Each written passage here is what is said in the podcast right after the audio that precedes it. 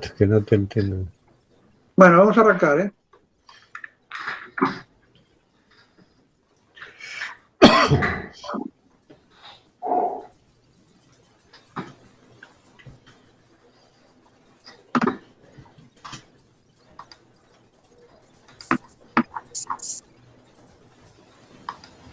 Pues no quiere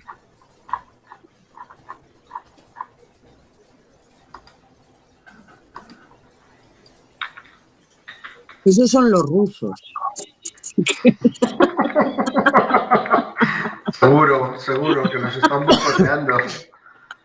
O Borrell, porque como estamos contra la guerra, a lo mejor es la Unión Europea que no puede. Bueno, pues que sepáis que estamos en directo y no funcionan las canciones. O sea que empezamos el programa. Vamos allá. No hay sintonía, con lo cual vamos adelante. Buenas noches, conciencias. Vamos a nuestro mundo. Estamos en Coac FM, en el programa Simplemente Gente, programa bisemanal sobre la diversidad cultural en Coruña y sobre los derechos de las personas migrantes.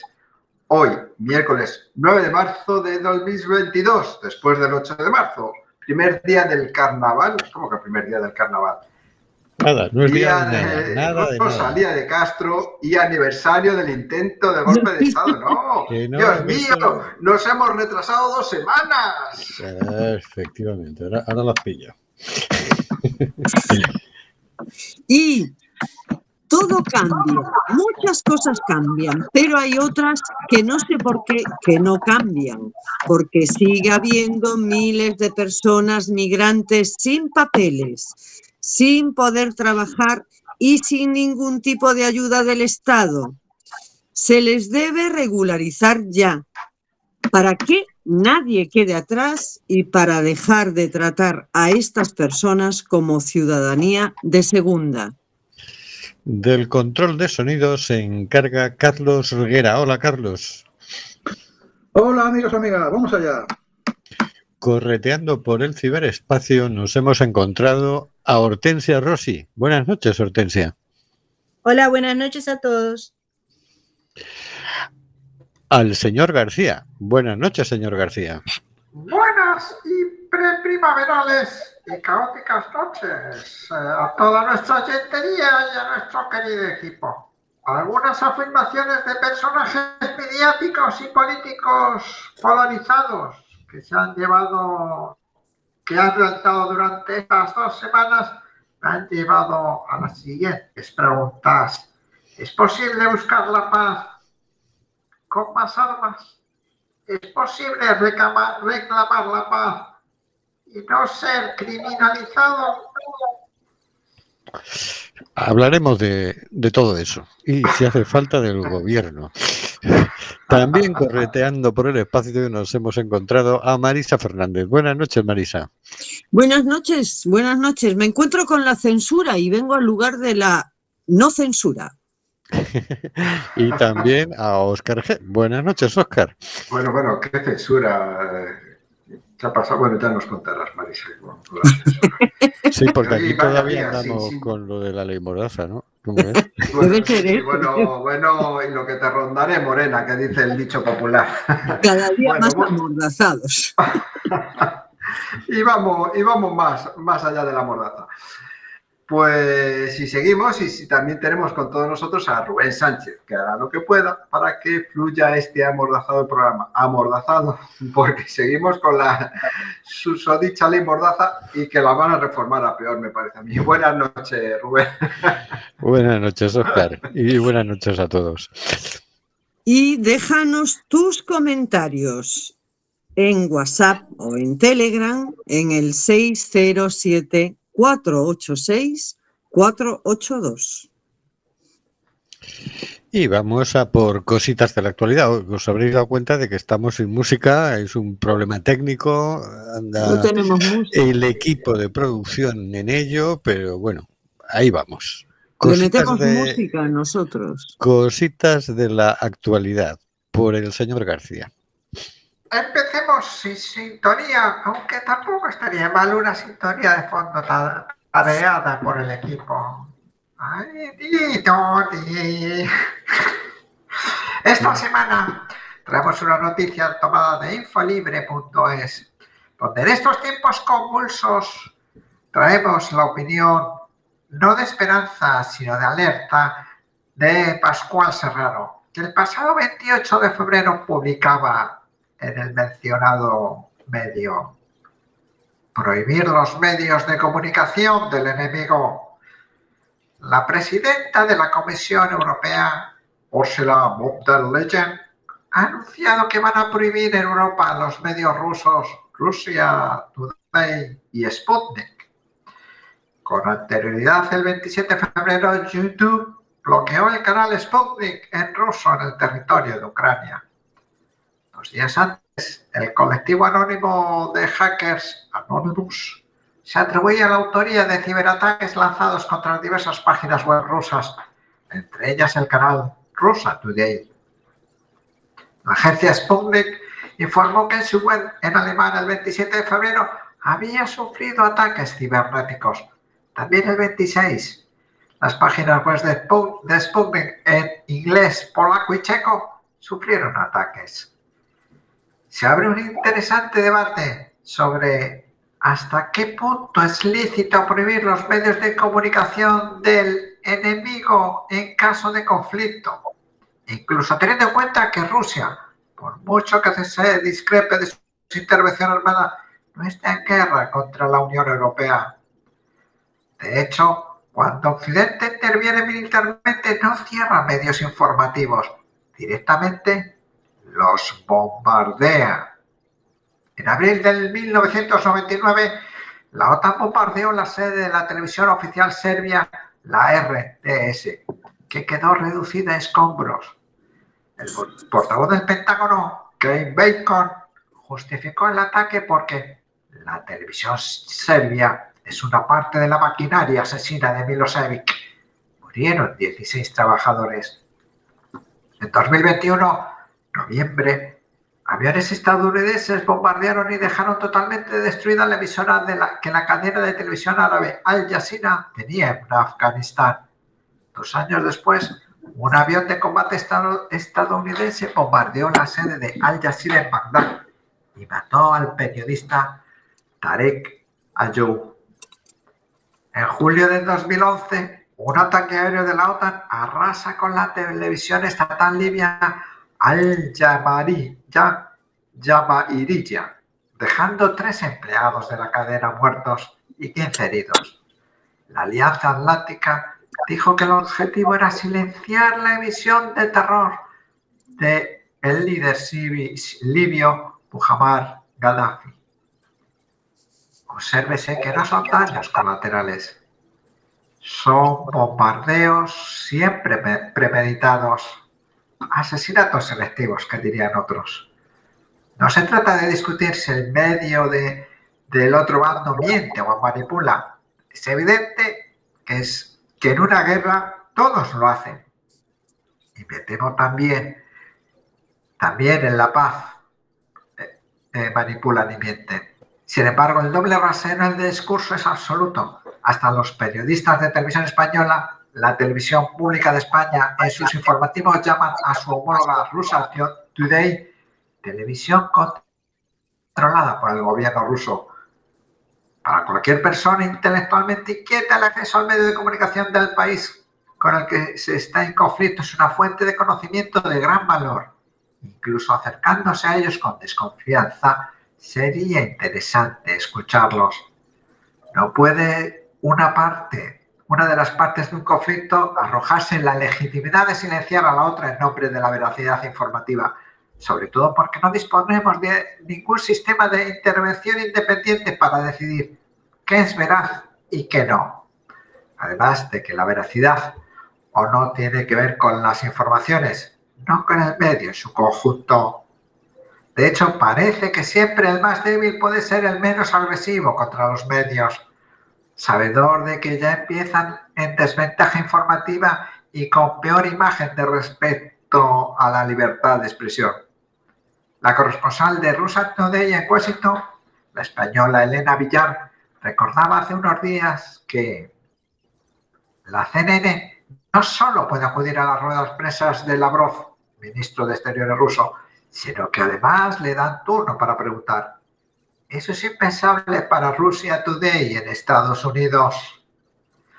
La prohibición de estos medios abre también una incertidumbre jurídica. ¿Desde qué legislación se prohíbe un medio de comunicación y pasa a ser ilegal? Si un medio se ilegaliza, se supone que sus directivos y periodistas habrán cometido un delito. ¿Cuál es? ¿Deberá la Fiscalía iniciar un proceso y llevarlos ante la justicia? Si no han cometido ningún delito, ¿por qué no pueden seguir haciendo ese mismo trabajo? Y si ahora un medio español se dedicase a replicar a modo de espejo todos los contenidos del medio ruso, ¿se le prohíbe también? Lo probablemente más grave es la indiferencia y complicidad que desde el periodismo oficial y desde los dirigentes políticos encontraremos en esta decisión de prohibición. Hace unos días denunciaban algunos periodistas y medios occidentales que el gobierno ruso había prohibido a los periodistas de sus medios estatales decir la palabra guerra.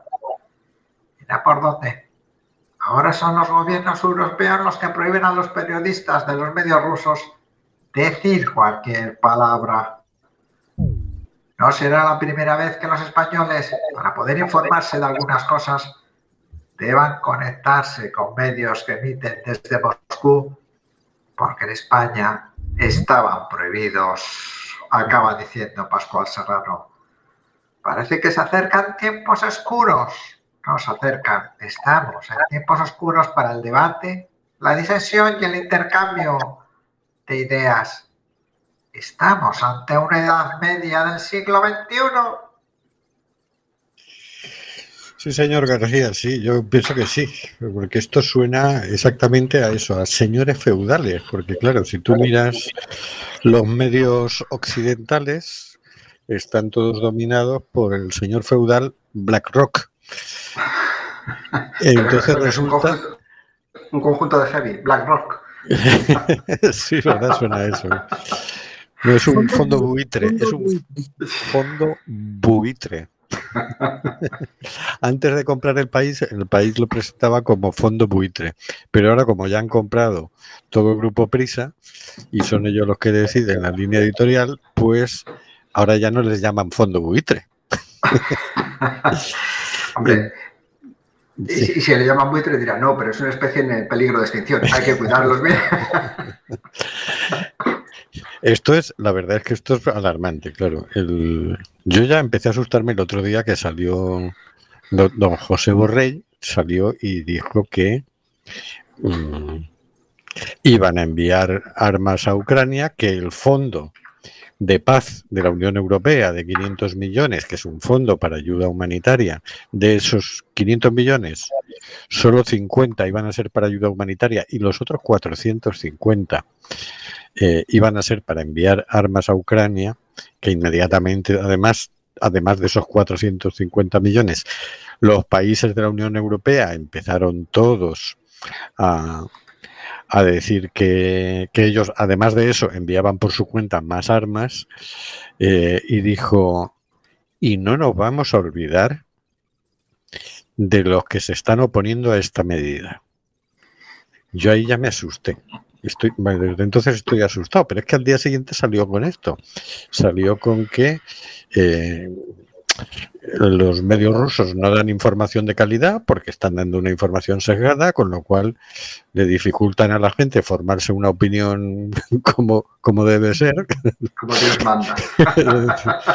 favorable a enviar armas, se supone, y que por lo tanto, pues se decretaba eh, la censura de Sputnik y tal, que en realidad ya la había decretado la semana pasada Ursula von der Leyen, pero este como se va viniendo arriba cada día, porque hoy ya, dice, hoy ya, ya ha dicho, y los ciudadanos vosotros a gastar menos luz que todos tenemos que arrimar el hombro para hundir a Rusia, ¿no?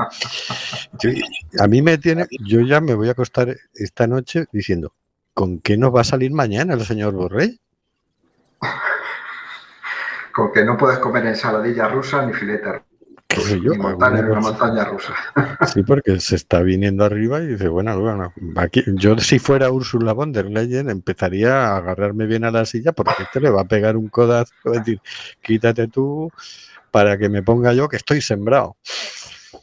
No sé yo, no sé yo que si llega tanto, más que nada porque, porque este ya sabes que siempre que se acerca a los puestos más importantes le sale alguna rana por ahí.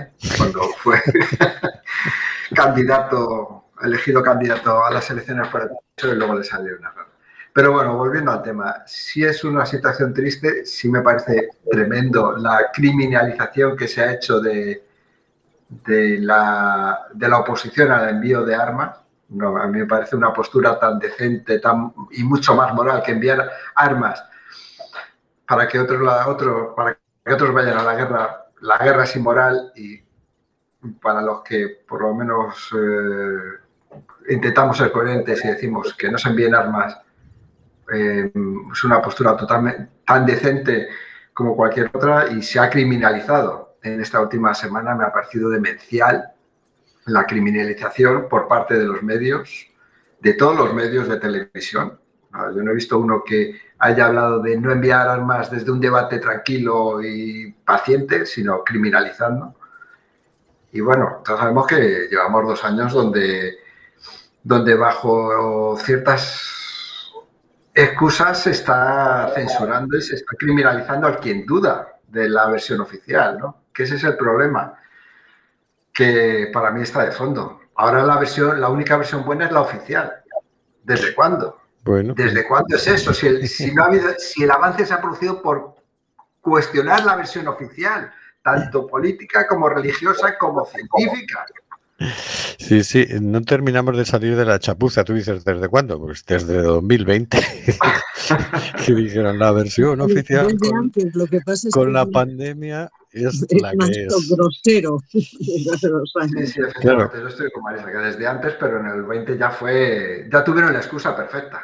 Claro, aquí tuvieron que poner en marcha un mecanismo nuevo, que era como legalmente se les colaban, a pesar de, de los fast check que enseguida decían, esto es un bulo, esto es un bulo, esto es un bulo. Todo lo que no era la versión oficial era un bulo, ¿no? Así lo dijera un científico, así fuera un tema a discusión en la comunidad científica.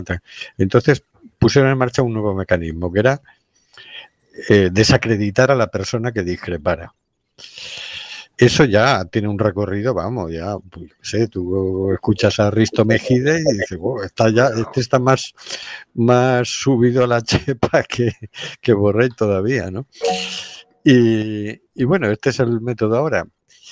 Pero no salimos de la chapuza porque Pedro Sánchez inmediatamente decretó que Sputnik y Russia Today no pueden emitir aquí, lo cual es ilegal, es inconstitucional.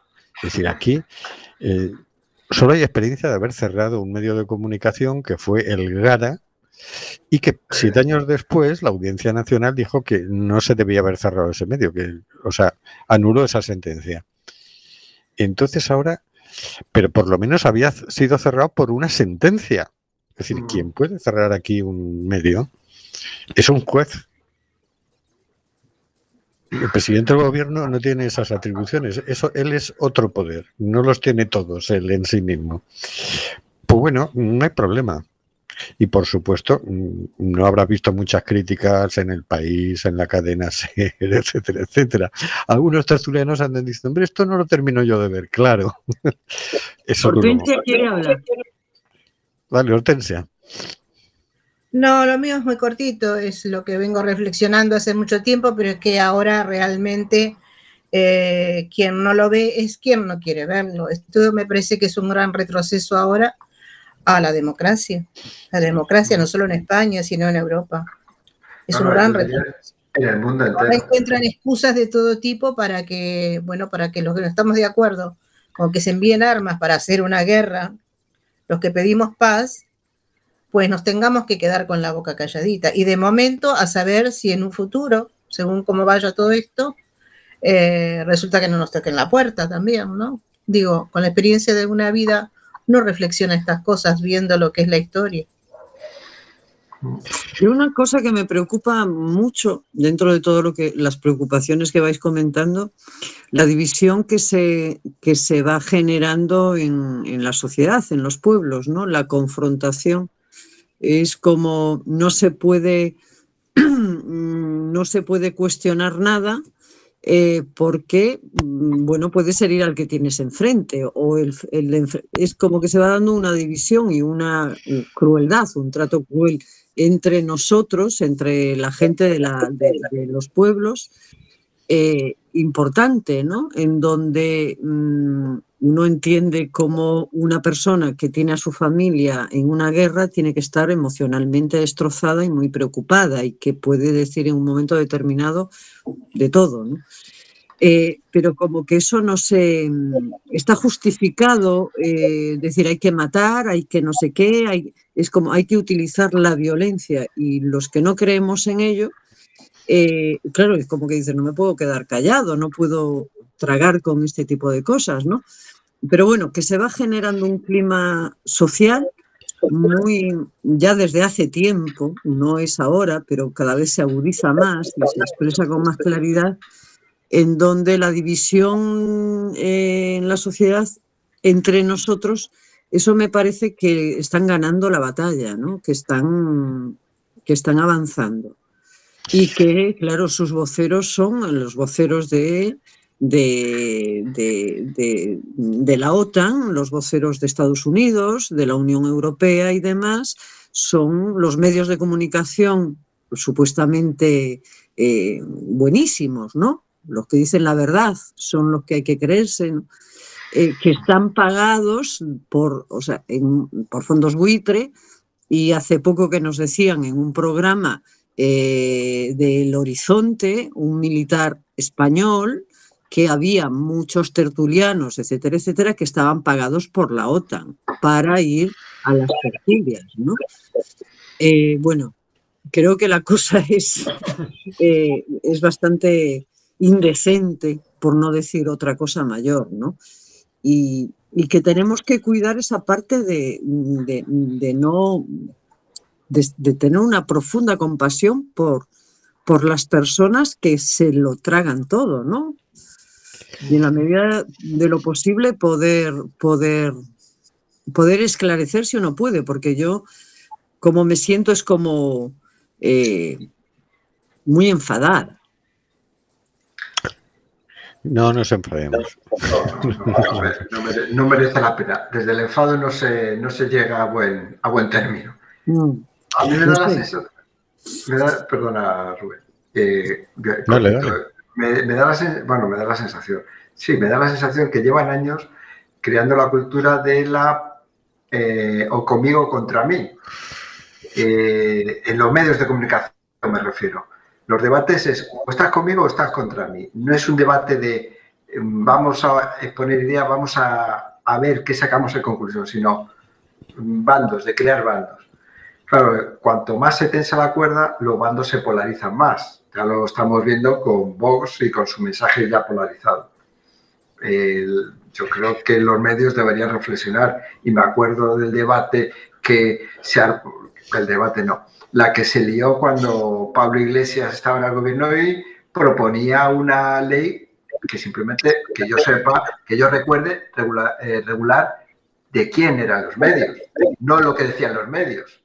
Hoy nos, sal, nos salen algunos demócratas de toda la vida con censurar medios por sus cojones. Sí, los adalides de la libertad de prensa. Entonces no me cuadran las cosas y me entristece que la gente eh, se deje llevar por estas modas eh, de opinión y, y, vamos, es que a mí a veces me dan ganas también desde el cabreo romper la tele, pero joder, si me rompo la tele ya no puedo ver una peli, de, eh, poner un DVD y ver una peli, entonces... Lo no. mejor es apagarla, creo que tenemos que hacer una campaña de, por favor, apague su tele. Sí, una, mira, yo lo que hago es... Y su radio. que pongo la tele o que pongo la radio, digo, hombre, vamos a escuchar un poco de propaganda de la OTAN.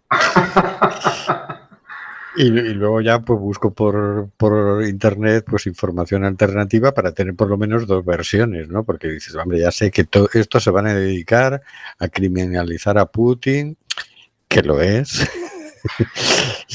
y a decir, mira, fíjate, este niño le ha salido una legaña, fíjate este edificio que lo han roto, no sé qué, para, para que vean lo malo que es Putin, ¿no?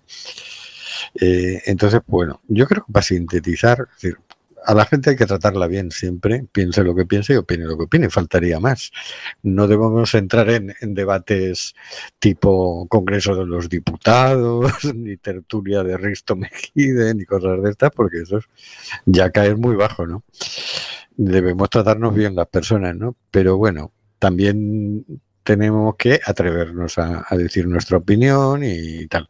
Por lo tanto, señor Borrell, tome nota. Mire, eh, yo opino que mandar armas a Ucrania eh, les hace un flaco favor, porque mm, no va a cambiar la correlación de fuerzas. Es decir, el ejército ruso es mucho más potente, tiene muchas más armas y va a ganar igual. Lo único que va a producir usted es más muertos ucranianos. Entonces, y por último, va a quedar un montón de armas en manos de bandas neonazis. Siempre que hemos armado a grupos de oposición, acuérdese usted de Afganistán, hemos terminado creando un grupo terrorista armado. En este caso es un grupo nazi. Así que mmm, no sé por qué tanto fervor en armar a, un, a las milicias nazis de, de Ucrania. Esto, no se olvide usted de mí, por favor, que yo de usted no me voy a olvidar.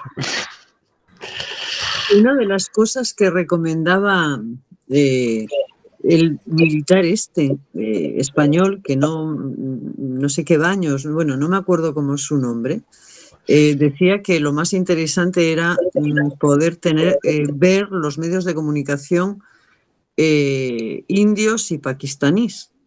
Y al hilo de eso, eh, hoy escuchaba a una mujer, bueno, estos días, a, a Bea Talagón, que tiene un canal en Odisea, en donde hace relatos diarios, en donde va, busca información por todas partes. Entonces, escuchando estos medios, pakistaníes e indios, ellos, claro, tienen una perspectiva de lejos, porque no están metidos en el conflicto, y lo que iba describiendo era que, bueno, este es un problema es un, es una, es un, pulso fuerte entre China y Estados Unidos. ¿no? Entonces hay que dividir a, a, Europa todo lo posible, porque Rusia está en Europa, arrinconarla con China para dejar como el espacio libre y recomponerse en su imperio, fortaleciéndose en su imperio. Así en síntesis un poco era lo que decía ella, que estaban eh, analizando desde India y Pakistán. Muy bien, pues vamos con el capítulo de noticias. Adelante, Oscar. Pues vamos allá. Aura Vázquez, que nos dice, las mujeres migradas sostenemos el sistema de cuidados en situaciones violentas y precarias. Una noticia que salió publicada el 7 de marzo en el diario.es y firmada por Saúl Walker y Maya Helen Ferreira. Las solicitudes de asilo de personas migrantes han caído un 44% en Euskadi. En concreto, 1.724 personas han pedido asilo frente a las 3.085 que lo solicitaron a lo largo del año anterior. 879 en Vizcaya, 549 en Guipúzcoa y 296 en Álava. Aunque la mayoría de las personas que solicitan el asilo son hombres, gran parte de las mujeres que lo solicitan una vez aquí terminan dedicándose a los cuidados de personas mayores o a la limpieza. Según denuncia Aura Vázquez, miembro de la red de mujeres migradas y racializadas de Euskal Herria, generalmente estas mujeres viven situaciones de precariedad e incluso violencia. Las mujeres migradas sostenemos el sistema de cuidado en situaciones violentas y precarias. Muchas de ellas tienden a callarse por la promesa de que las van a regularizar y sufren humillaciones. Terminan dejando el trabajo porque han sido violentadas y no se atreven a denunciar precisamente por la situación irregular en la que están, lamenta. Este 8 de marzo se ha salido a la calle para denunciar la situación de estas mujeres y para exigir una remodelación de la ley de extranjería que incluya las realidades de todas las personas que, a pesar de llevar tiempo residiendo en el país, se encuentran en situación irregular. Lo que pedimos es regularizar la situación de las miles de personas que ya llevan tiempo aquí y están aportando a esta sociedad. Si las legalizas, eso conllevaría a mejoras porque lograrían cotizar y formar parte de este sistema, apunta. ¿Cuál es la labor de la red de mujeres migradas y racializadas de Euskal Herria? Nuestra labor es empoderar a las mujeres migradas y racializadas y sobre todo visibilizar las violencias que nos atraviesan. Trabajamos también para que se nos dé voz y que se acabe con el tutelaje que muchas veces se niegan a dejar de lado. ¿Con qué tipo de discriminación se encuentran las personas migradas en Euskadi? Desde el aspecto laboral, con el hecho de que muchos de los trabajos que tienen que ver con cuidados están siendo soportados por mujeres migradas, hasta el institucional, debido a que muchos de los formularios están pensados para la gente local y no ven la diversidad de realidades que puede haber en la gente migrante. Gran parte de las mujeres migradas se dedican a los cuidados, muchas de ellas de forma irregular y en trabajos precarios. ¿Cómo lo viven ellas? Las mujeres migradas sostenemos el sistema de cuidados en situaciones violentas y precarias. Muchas de ellas tienden a callarse por la promesa de que las van a regularizar y sufren humillaciones. Terminan dejando el trabajo porque han sido violentadas y no se atreven a denunciar precisamente por la situación irregular en la que están. Estas violencias son muy variadas. ¿Cómo suele ser el proceso de una mujer migrada desde que llega hasta que encuentra un trabajo? Depende del origen. La discriminación es más marcada según el color de piel de cada mujer según su grado de racialización. Si eres negra, es más difícil que encuentres trabajo. Si encima eres musulmana, más todavía, porque te niegan el trabajo de plano. Lo mismo ocurre a la hora de buscar un alquiler. De hecho, muchas veces no hace falta ni que te vean, con que oigan tu acento, ya te dicen que no, que ese puesto de trabajo ya ha sido ocupado o que el piso ya no está disponible. ¿Lo tienen más complicado las mujeres migrantes que los hombres a la hora de encontrar trabajo? Según el tipo de labor que realicen, sí. Normalmente los hombres migrantes se dedican a la construcción y las mujeres a la limpieza y el cuidado de personas mayores, aunque hay hombres que cuidan y mujeres que también hemos trabajado en construcción. ¿Cómo afecta a la salud mental de estas mujeres el hecho de tener que abandonar su país para encontrarse una vez llegan con las situaciones que describe? Muchas de nosotras traemos una mochila emocional, además de la económica, es decir, del peso económico que conlleva el tener que endeudarse para poder costearse el pasaje y tener algo de colchón económico para poder mantenerte en el tiempo que vas a estar en la búsqueda de ese primer trabajo. Muchas dejan a los hijos con su madre o su abuela o dejan su pareja con sus hijos. Entonces vienen con la carga de costear la deuda y también el núcleo familiar. Emocionalmente eso afecta tanto que aceptas cualquier tipo de trabajo con tal de tener un ingreso. Encima, dejas lo mínimo para ti, porque tienes que mantener a los de allá.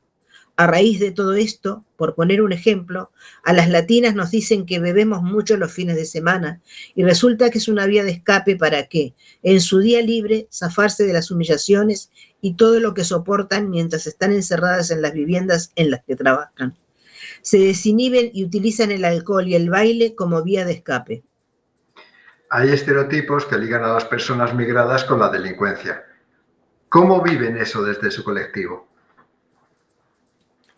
Bastante mal, porque se dice que nosotros somos los causantes del repunte de la violencia en las ciudades y se han hecho estudios de que realmente eso no es así. Muchas personas optan por la delincuencia como esa vía de escape que te comentaba. Pero justamente no somos los migrantes los que hacemos eso. La parte local también tiene responsabilidad. Además, dependiendo del origen de la persona migrante que se presupone delincuente, está más marcada la brutalidad policial. España deniega el 90% de las solicitudes de asilo a migrantes, pero en el caso de Ucrania, Europa ha decretado la apertura de fronteras ilimitada. ¿Qué supone esto para ustedes? Es una medida excepcional por la situación que están atravesando. Es una situación bastante lógica, pero es cierto que las medidas de asilo también van marcadas por el origen de las personas. Por ejemplo, las personas que vienen desde Nicaragua, que vienen escapando de una situación política y una precariedad económica, no tienen la misma situación ni la misma realidad que aquellas personas que provienen de Colombia. Cada caso es individual. ¿Qué reivindicáis este 8M? Reivindicamos que se haga un análisis profundo de la extranjería y que se tengan la diversidad de orígenes que hay y las realidades diferentes de las personas que llegan. Las instituciones deberían hacer un estudio en profundidad de la situación. Se nos enmarca en los índices de delincuencia o que venimos a quitar el trabajo a los locales, y eso no es así, porque generalmente tomamos los trabajos que ellos no quieren hacer. Lo que pedimos es regularizar la situación de las miles de personas que ya llevan tiempo aquí y están aportando a esta sociedad. Si las legalizas, eso conllevaría a mejoras, porque lograrían cotizar y formar parte de este sistema. Bueno, esas eran las palabras de Eura Vázquez en voz de Hortensia Rossi. Interesante la, visión que poco se da, poco, en pocos sitios y en pocos momentos se ofrece el punto de vista de, la persona migrante en el día a día. Sí, sí, yo mm, recuerdo cuando pues empecé a, interesarme por estos temas de migración, ya en el siglo pasado, eh, que fui a, un departamento que tiene el ayuntamiento, que, es, que era, se llamaba UAMI, Unidad de Atención a las Migraciones, y em, le preguntaba yo, eh, le entrevistaba y le pedía información a la, a la funcionaria y me pasó los datos y me decía que lo que más había eran eh, personas de origen boliviano. Yo puse cara de sorpresa y me dijo, es que son invisibles, porque están todas dedicadas a tareas domésticas. Están internas. Entonces es que no, no las ves. Pero era eh, con diferencia del el origen migratorio más grande de personas que había en Coruña en, aquel momento. ¿no? Y es así, es decir, la particularidad de ser mujer, además de migrante, conlleva una situación muy particular, muy particular. Perdona, Hortensia. No, yo quería decir que bueno, que, me ha tocado muchísimo lo que he leído. Bueno, porque si bien siempre reitero que he sido una mujer privilegiada como inmigrante, al tener un documento europeo que me ha permitido moverme sin mayores problemas. Pero sí es cierto que solamente con que te escuchen la manera de hablar, cuando vas a solicitar un alquiler, ya ahí te dicen que, no, que ya, está, que ya está alquilado. Por ejemplo, que es una cosa, lo que ha sucedido mucho en todas partes. Y por otro lado, eh, leyéndolo, eh, eh, me veía tan identificada con todas las personas que he conocido a lo largo de esta estadía de más de 20 años acá, en España y en Galicia son tantas las anécdotas eh, que, me hizo recordar este artículo. Em, hacía falta, hacía falta este reportaje, hacía mucha falta que lo, que lo transmitiéramos y, porque realmente eh, sigue pasando, sigue pasando, la gente sigue pasando por lo mismo, las mujeres siguen pasando por lo mismo. Y Coruña, por ejemplo, es una ciudad que es una, muestra perfecta, a pesar de ser tan pequeña, tiene toda esa problemática de la mujer migrante, de los inmigrantes en general, ¿no? Pero bueno, de la mujer que siempre trabaja eh, en estas tareas de cuidar los niños o, o limpiar las casas o cuidar las personas mayores.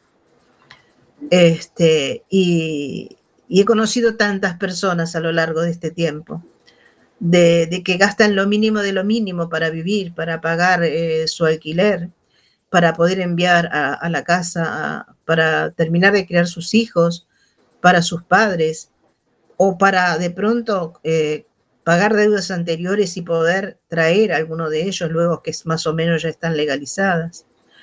Digo, es una, una situación que sigue estando y que evidentemente mientras no se cambie la ley de extranjería, esto va a seguir así, es como una sangría. Sí, la verdad es que la ley de extranjería mm, habría que cambiarla por varios, por varios lados, ¿no? Eh, es una barbaridad y porque ya no solo es el viaje, es decir, eh, para todos los que vienen del lado de África, el viaje es jugarse la vida por, por tierra en África y luego por mar o saltando la valla, ¿no? Eh, Pero para los que vienen de, de Latinoamérica, el tema es que una vez llegas aquí, te hayas jugado o no la vida, te, te hacen la vida imposible. Eres un ciudadano de segunda, eres mm, poco menos que nada, ¿no? Y puedes tirarte así años y años y años hasta que consigues un permiso de residencia. Esto es una crueldad innecesaria. Difícilmente hay alguna crueldad necesaria, ¿no? Pero, pero además de crueldad es, es absurda e innecesaria, ¿no? Porque no ganamos nadie nada con eso. O sea, algunos se aprovecharán para contratar personas y abusar de ellas, pero las personas normales no ganamos nada con eso. Sí ganamos mucho con la presencia de eh, personas migrantes a nivel cultural y también a nivel económico, la verdad. Es decir, eso está ya más que comprobado porque está dicho por la banca y la banca pues no que sea sospechosa de simpatizar con, con los seres humanos precisamente, ¿no? Entonces, mm, la ley de extranjería es la que genera todo el lío, porque es la que crea esa figura del inmigrante irregular.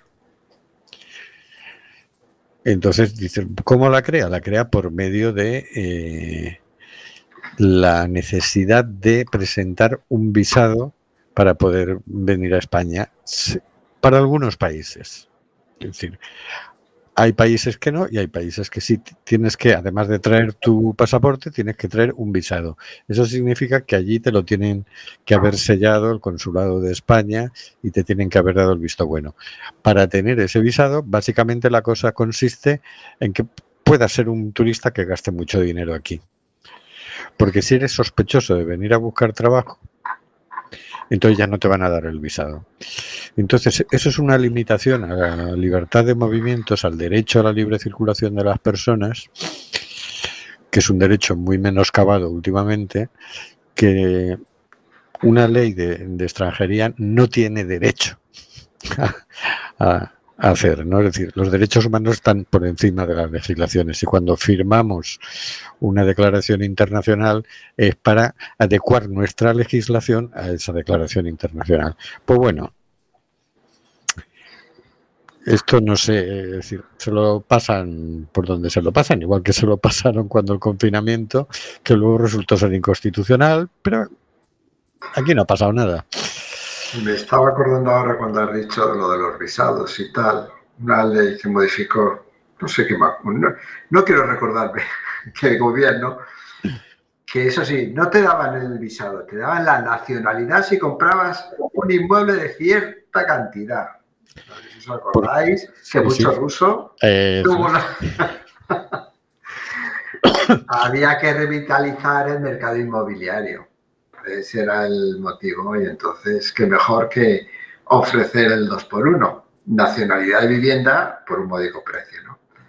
Esa es el- la legislación que tenemos. Si tienes dinero, vales. Si no tienes dinero, pero aportas a la sociedad, pues, bueno, ajo y agua.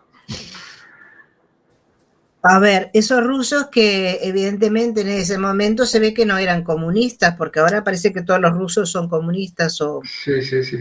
O sea que yo recién me entero cuando es un, un brutal capitalismo el que hay en Rusia, pero bueno, en fin. Ahora digo yo que bueno, si vienen con dinero, genial, son rusos buenos. Si no tenían dinero, bueno, resulta que ahora son todos, son todos malvados o, o- o eso es lo que... Cuando uno habla de, de señor Putin, ¿no? Em, y habla de Rusia, digo, no, no sé, yo siempre pienso en los habitantes de cada pueblo. ¿no? Yo pienso en los seres humanos, que hay tanto rusos como ucranianos, y algunos más que morirán por el camino, que no serán ni rusos ni ucranianos. Mm. Eh, entonces digo, ¿cómo, es esto? ¿Cuándo, ¿Cómo es cuando es bueno o cuando es malo? Teniendo en cuenta la noticia que viene a continuación, ¿no? Que, que la verdad que es este lamentable. Digo, está muy bien que se les dé cobijo a las personas que huyen de una guerra. Lo que está muy mal es vender armas para que esa guerra siga y la gente siga muriendo y tenga que seguir huyendo de su país. Por cierto, que eh, yo no sé aquí en España, pero desde luego en Estados Unidos a todos esos rusos millonarios que fueron allí a comprar casas y yates y tal, ahora se lo están robando.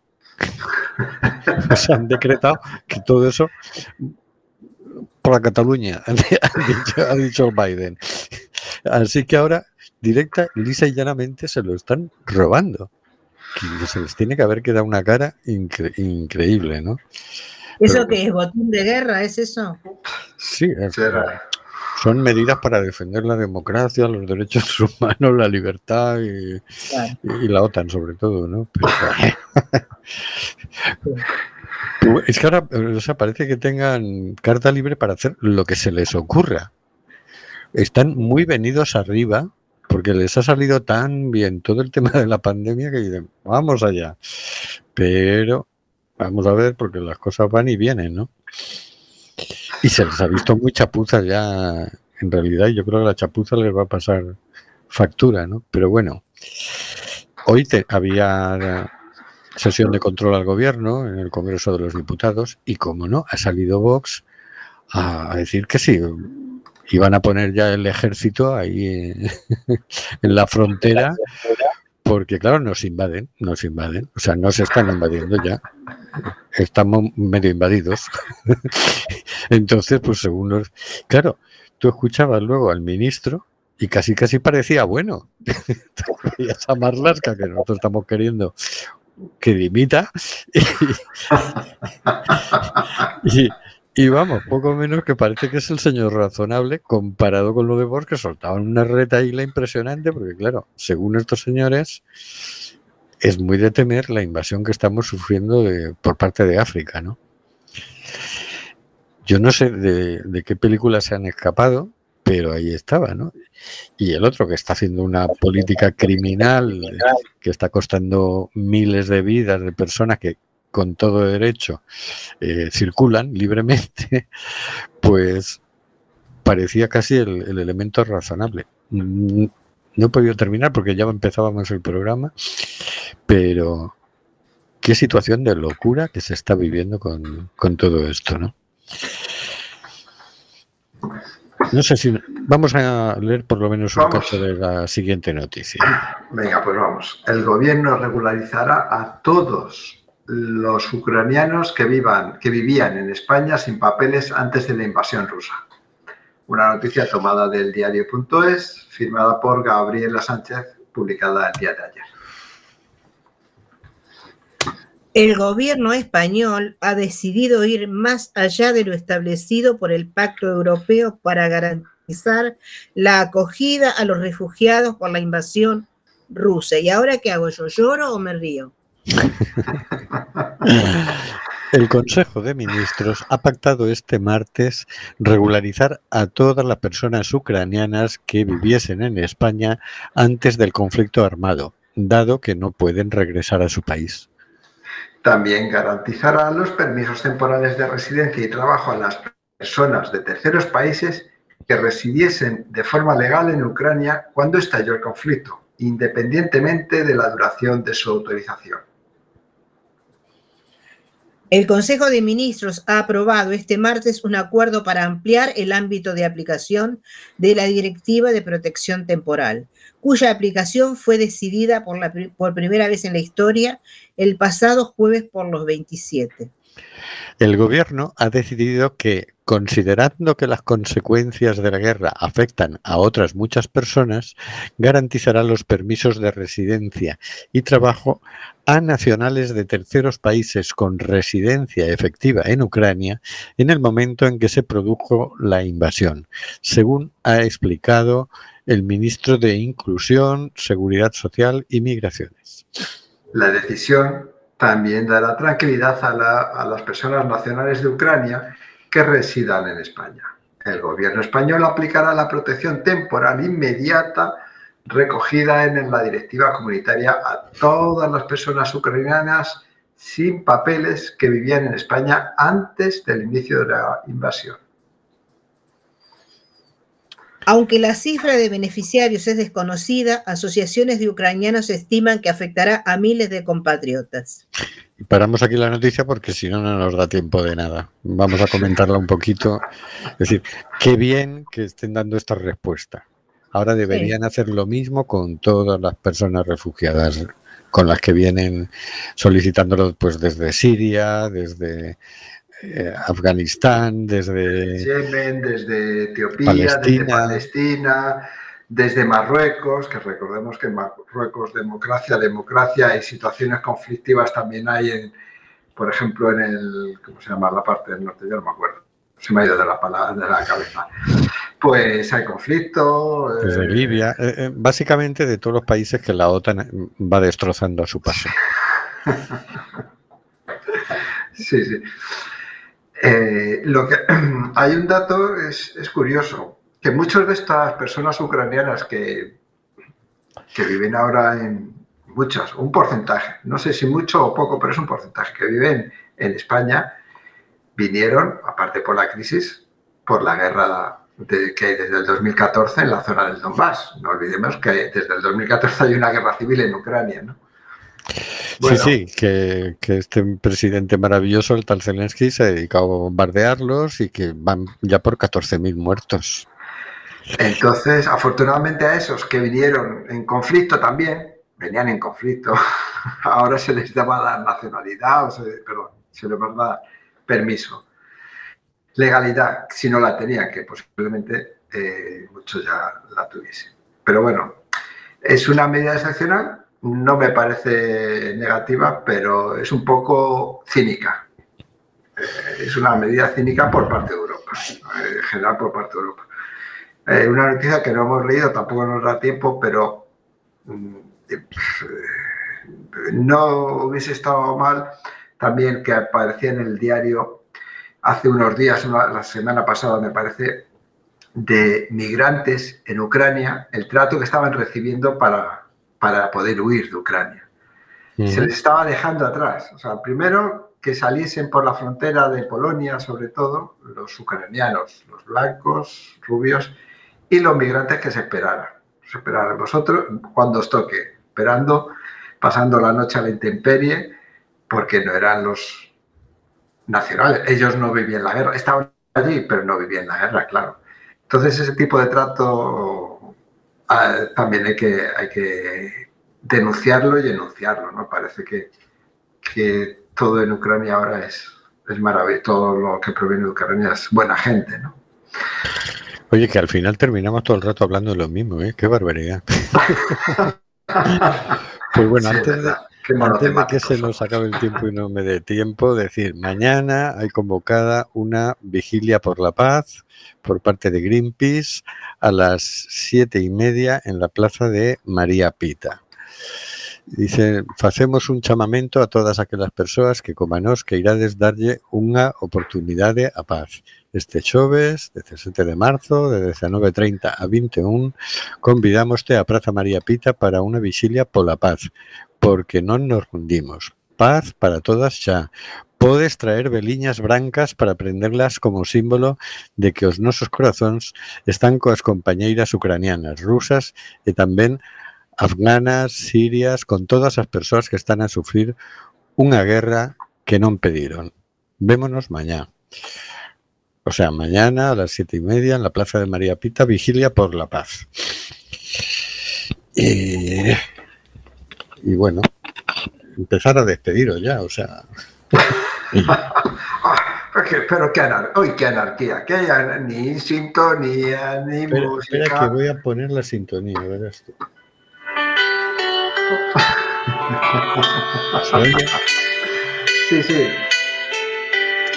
Se oye perfectamente. Y con esto nos despedimos hasta el 23 de marzo de 2022. Buenas noches, Carlos. Buenas noches, señor García. Nos vemos en primavera. Buenas noches, Hortensia. Buenas noches, esperemos que la primavera nos traiga paz. Buenas noches, Oscar. Buenas noches y que las palabras de Hortensia se hagan realidad. Buenas noches, queridas y queridos oyentes.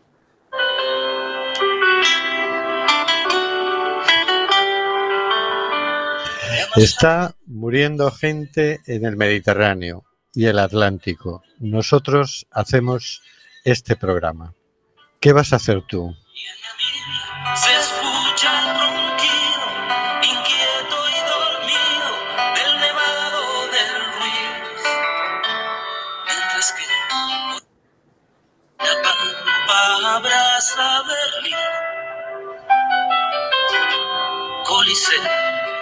Despierta New York.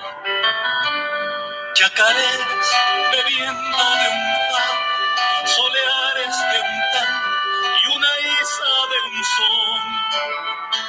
Y una quena con gaitas escocesas. Nos despedimos. Hasta luego, Carlos. Buenas noches, hasta luego. Hasta luego, señor García. Hasta dentro de dos semanas y no a la guerra. Hasta luego, Hortensia. Hasta luego y no a la guerra. Hasta luego, Marisa. Hasta luego, queridas y queridos oyentes.